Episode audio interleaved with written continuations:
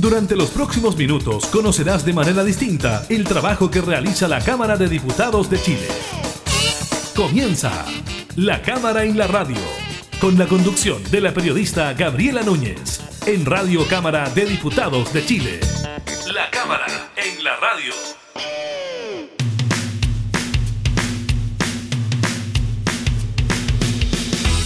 Hola, ¿qué tal? ¿Cómo están? Bienvenidas y bienvenidos a un nuevo programa de la Cámara en la Radio. Estamos junto a ustedes, como siempre, entregando información legislativa y temas de actualidad. En esta oportunidad estaremos conversando con la diputada del PPD, Cristina Girardi, sobre la aprobación en la Cámara de Diputadas y Diputados del proyecto de ley que establece nuevos requisitos para estudiar la carrera de pedagogía. También les contamos sobre el porcentaje de vacunados en el país contra el COVID-19, de la cantidad de personas detenidas en fiestas clandestinas y del debate presidencial para las primarias de apruebo dignidad. Iniciamos la cámara en la radio.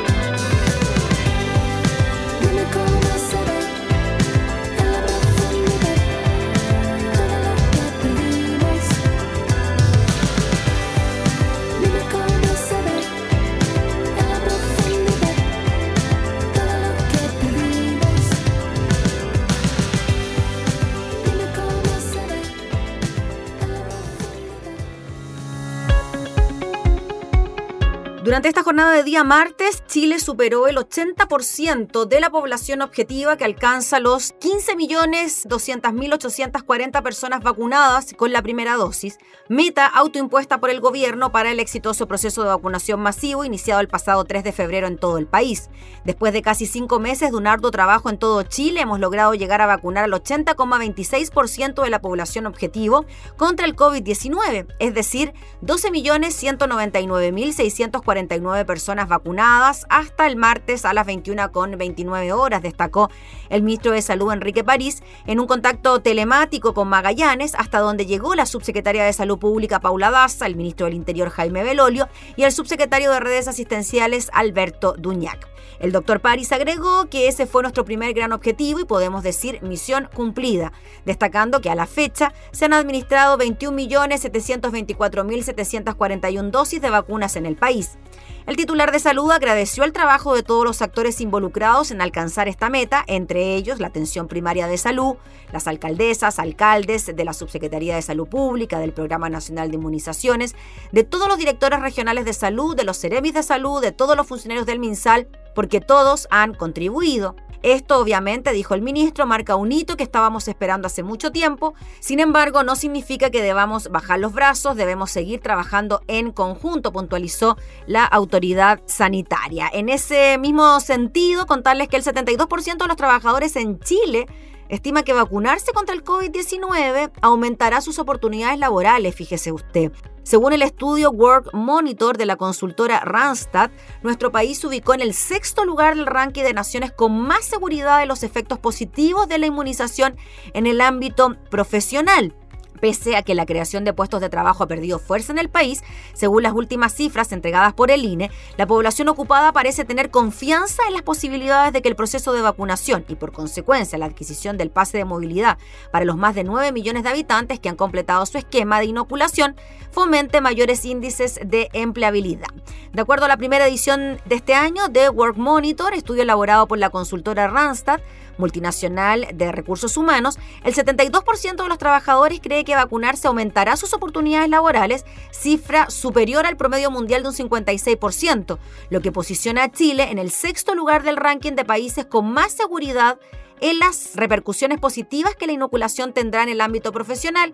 Esta medición es liderada por India con un 85%, Malasia con un 79%, Brasil con un 75%, España también con un 75% y México con un 74%. En cuanto a los rubros, a nivel nacional lo lidera manufactura con un 80%, le sigue entidades financieras y telecomunicaciones con servicios postales, mientras que los rangos etarios, el PIC se da entre los 35 y 44 años con 76% en los jóvenes de 18 a 24 años con 74%. En los demás tramos el porcentaje va del 72 al 65%.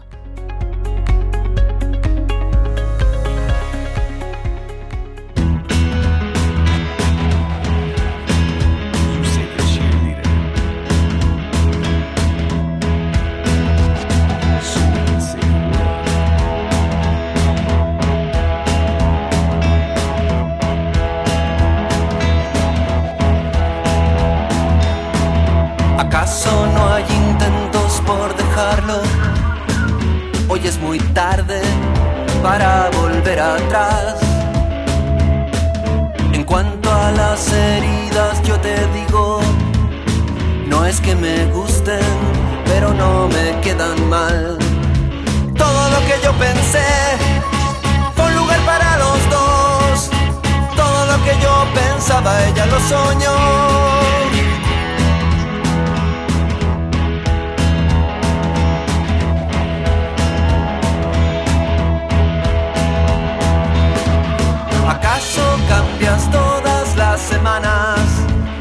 Así no quedan ganas de saber dónde ir. Dejarlo quizás tal cual como estaba, si no te pasa nada, no inventes otro plan. Todo lo que yo pensé fue un lugar para los dos. Todo lo que yo pensaba, ella lo soñó. Pero sabes que las cosas son así.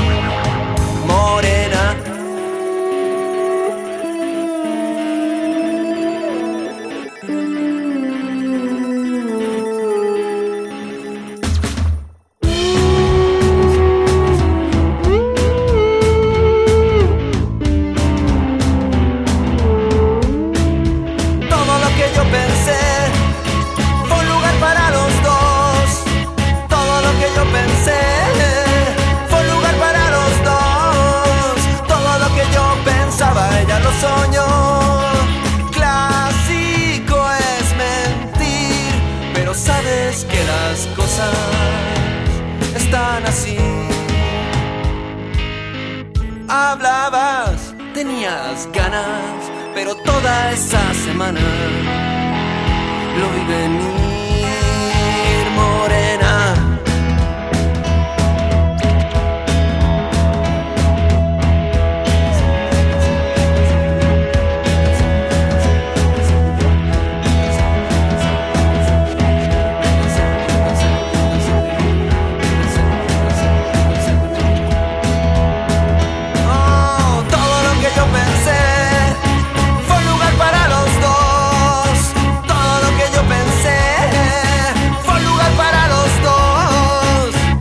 La cámara en la radio.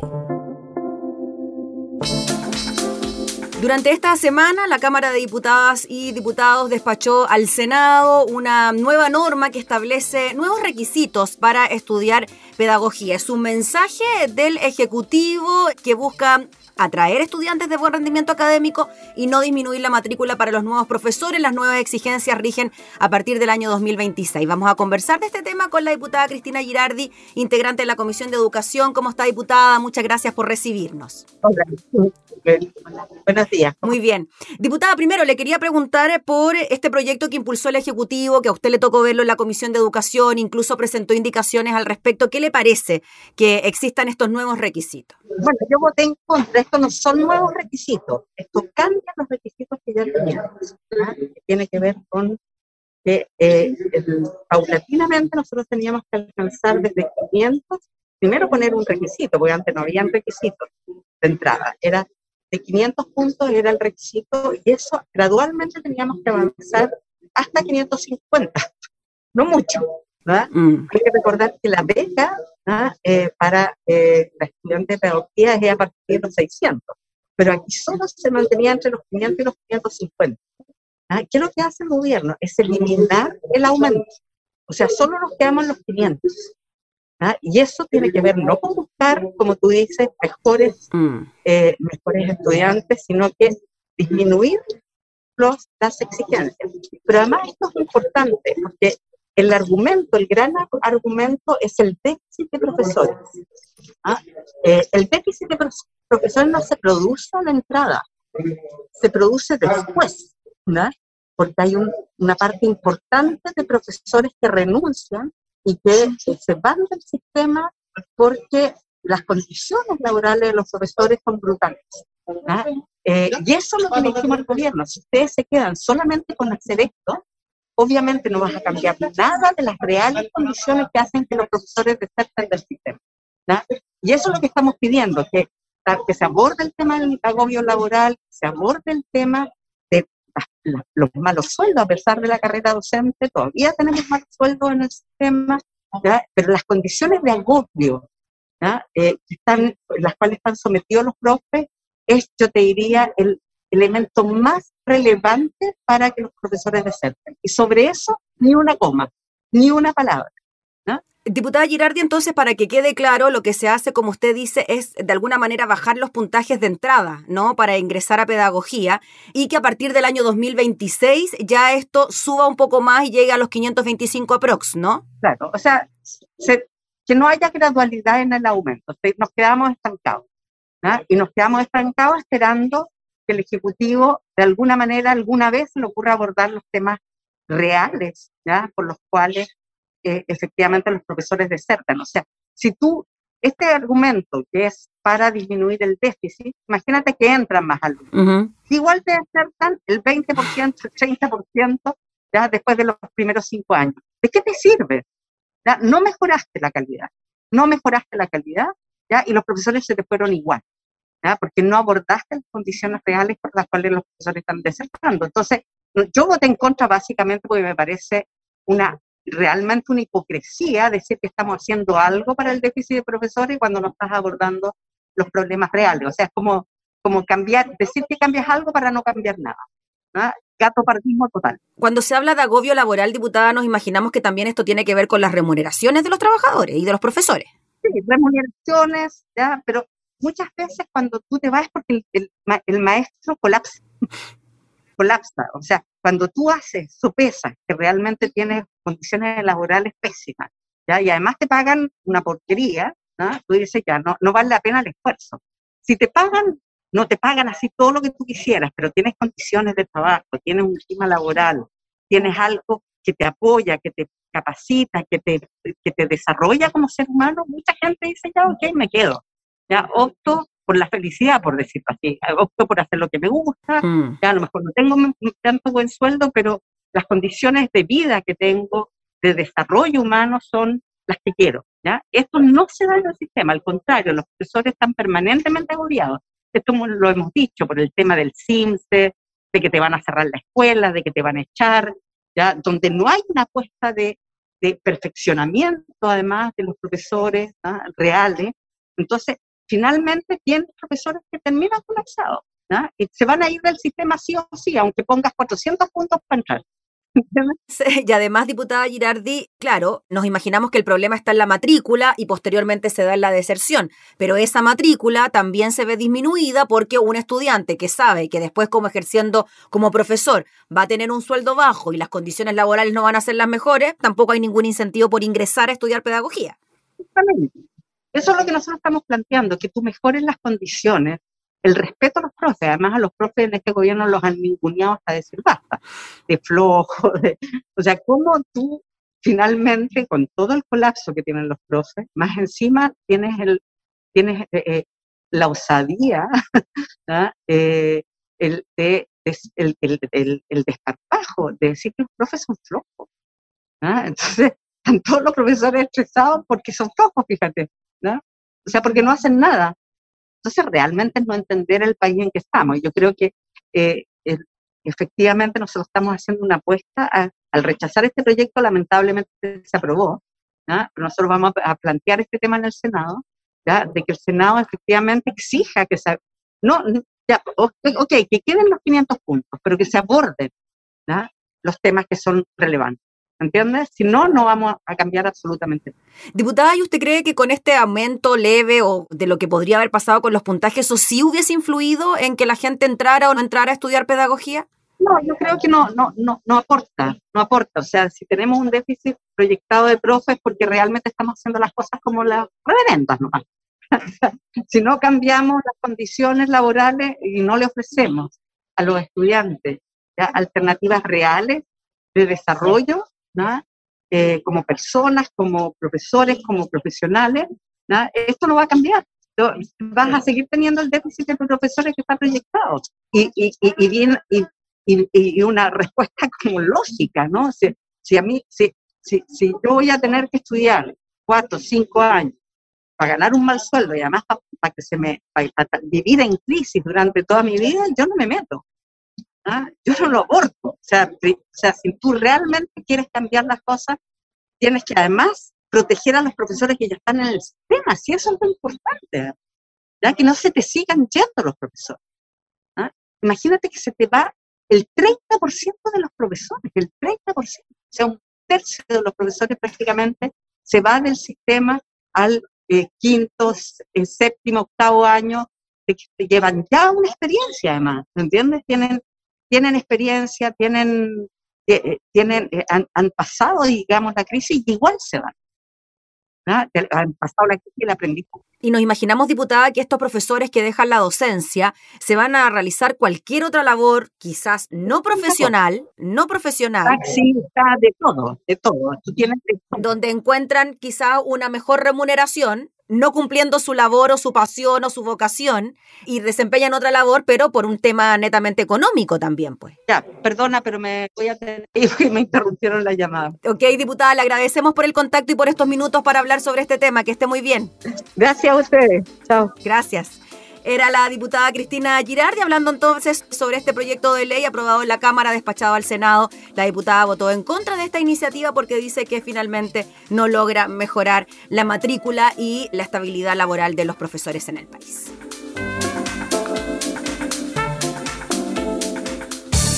Estás escuchando La Cámara en la Radio, con la conducción de la periodista Gabriela Núñez.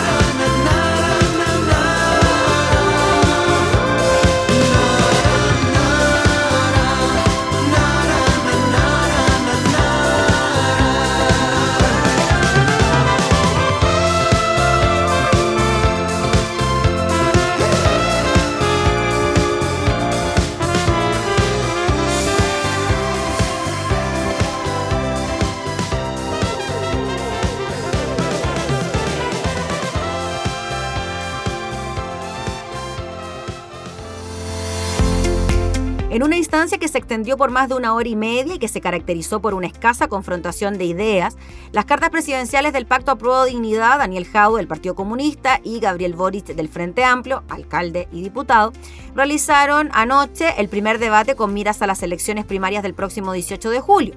En una noche con más similitudes que diferencias, fue Gabriel Boric quien se atrevió en algunos momentos del debate a disentir con el candidato comunista y a emplazarlo en temas puntuales, aunque el debate transcurrió sin grandes sobresaltos, tanto así que Jaude ofreció un par de ocasiones cederle parte de su tiempo a su par del Frente Amplio. La primera diferencia surgió al tocar el tema del apoyo de Gabriel Boric al acuerdo político del 15 de noviembre del 2019, que sentó las bases para la elaboración de la nueva constitución y el cual el ex líder estudiantil firmó sin el apoyo de su partido. El abanderado de Convergencia Social fue abordado por Mónica Rincón, la periodista, sobre las declaraciones de Daniel Jaue, que en su momento indicó que risa me da ver hoy a los mismos que pactaron con la derecha un proceso constitucional de espaldas a la ciudadanía, criticando a la derecha porque no se hayan aprobado las mismas cosas además de emplazar directamente a Boric al afirmar que estaba luchando para salir en la foto y pactando con la UDI. Al respecto, Gabriel Boric indicó que yo creo que respecto a las declaraciones destempladas de Daniel, imagino que habrán sido respecto de la pasión del momento. Creo que el acuerdo del 15 de noviembre fue importante en ese momento y lamento que Daniel se haya referido en esos términos deleznables en ese momento tan tenso. Daniel Jaue replicó señalando que lo relevante no son las diferencias del 15 de noviembre, lo que hoy es relevante es un proyecto que nos une. A veces quizás no es posible conseguirlo todo en un mismo momento y no por eso se puede acusar a quien está en ese lugar de traición o de otros calificativos. Contraargumentó Gabriel Boni. Consultado por Monserrat Álvarez sobre su apoyo al uso de medicamentos como el interferón y el avifavir para combatir la pandemia, sin estudios que avalen su eficacia, el alcalde Recoleta sostuvo que dentro de sus atribuciones, o de los alcaldes, está preocuparse de la salud de los habitantes. Al respecto, Gabriel Boric sostuvo que a los municipios no les corresponde realizar estudios clínicos, eso más bien es rol de los campos clínicos. Y en estos temas es mejor escuchar a la ciencia para que no se repita lo de este gobierno que no escucha a nadie requerido por Daniel Matamala sobre si también permitiría retirar el 100% de los fondos de las AFP, como propone en su programa de gobierno Daniel Jaue, Gabriel Boric indicó que creo que fomentar el retiro del 100% de los fondos previsionales generaría un daño irreversible a las pensiones futuras y por lo tanto me parece que es un mal proyecto, un proyecto que es para exprimir al máximo la popularidad que se ha logrado por parte de algunos con el tema de los retiros. Agregó que aunque en su momento los retiros fueron necesarios, con el acuerdo logrado del IFE universal no volvería a apoyar una medida de esas características. Agregó que de todas maneras eliminaría las AFP y que los ahorros de los chilenos queden en cuentas individuales administrados por un ente público, están protegidos y son propiedad de cada uno de los afiliados. Jaue aclaró que en el sistema de pensión que proponemos, las AFP no juegan ningún rol, reconocemos el derecho de propiedad y el derecho a elegir de todos aquellos que tienen fondos en la AFP. Ellos podrán traspasarlos al nuevo sistema retirarlos completos o mantenerlos en las AFP. Lo que hemos hecho es generar un sistema contributivo, solidario y que no necesita ni requiere usar fondos de las AFP. En el sector de consulta ciudadana se preguntó a los candidatos su opinión del régimen de Nicolás Maduro en Venezuela. ¿Qué fue lo que dijeron los candidatos? Yo he condenado a todas las violaciones de derechos humanos, no solo en Venezuela, cuando se han dado, sino que en todo Chile. Condenando eso, quiero decir que soy partidario de tres elementos esenciales en materia de relaciones internacionales. Primero, el respeto incondicional y vigencia universal de los derechos humanos. Segundo, respeto al multilateralismo, entendiéndolo fundamentalmente como las Naciones Unidas. Y tercero, no injerencia en los asuntos internos, indicó el candidato comunista. Espero que los venezolanos sean capaces de resolver sus problemas sin ninguna injerencia internacional. Consultado sobre si de ser electo presidente apoyaría una resolución de la ONU que condenara la violación de derechos humanos en Venezuela, Jao indicó que tendrían que analizarlo en su mérito, no me puedo pronunciar frente a un caso hipotético. Por su parte, Gabriel Boric indicó que no tengo ninguna duda en condenar de manera categórica las violaciones a los derechos humanos sin importar el color del que los realice. En este caso, no tengo ninguna duda de que el gobierno de Venezuela ha devenido en un gobierno autoritario. Yo creo que las violaciones a los derechos humanos en Venezuela o en Nicaragua, donde acaban de tomar detenida a la política y guerrillera Dora María Telles, lo que está haciendo el señor Daniel Ortega, presidente de Nicaragua, es totalmente inaceptable. No podemos defender este tipo de gobierno. Fue parte de lo que fue este debate de cara a las primarias presidenciales del próximo 18 de julio.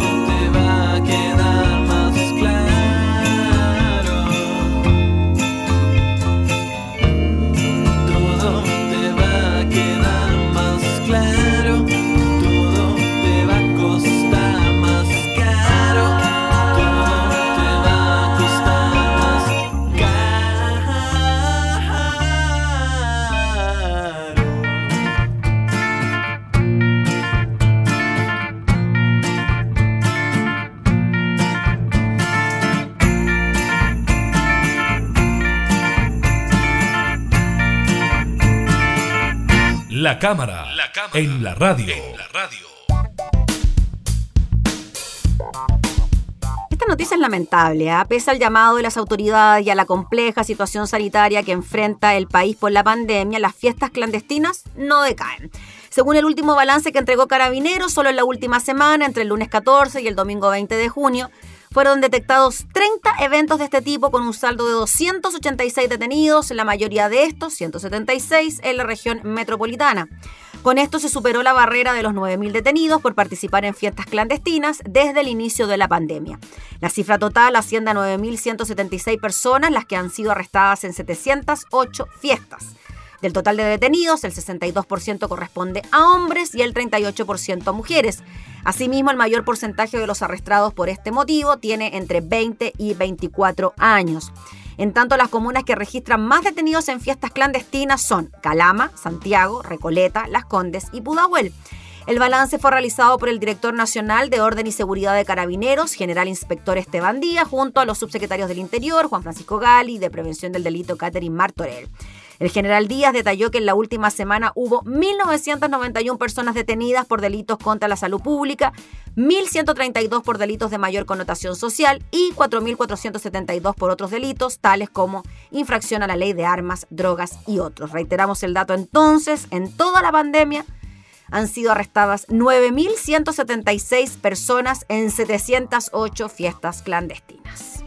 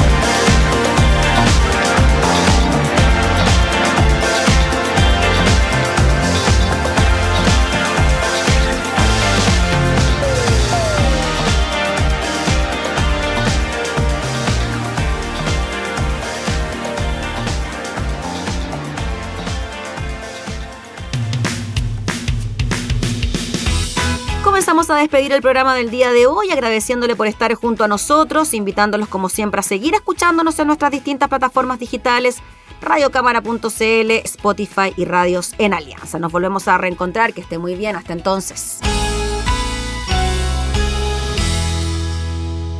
Hemos presentado La Cámara y la Radio, una mirada amena a la agenda de trabajo de los diputados. La Cámara en la Radio, con la conducción de la periodista Gabriela Núñez. Información, música y actualidad en Radio Cámara de Diputados de Chile, acercando las leyes.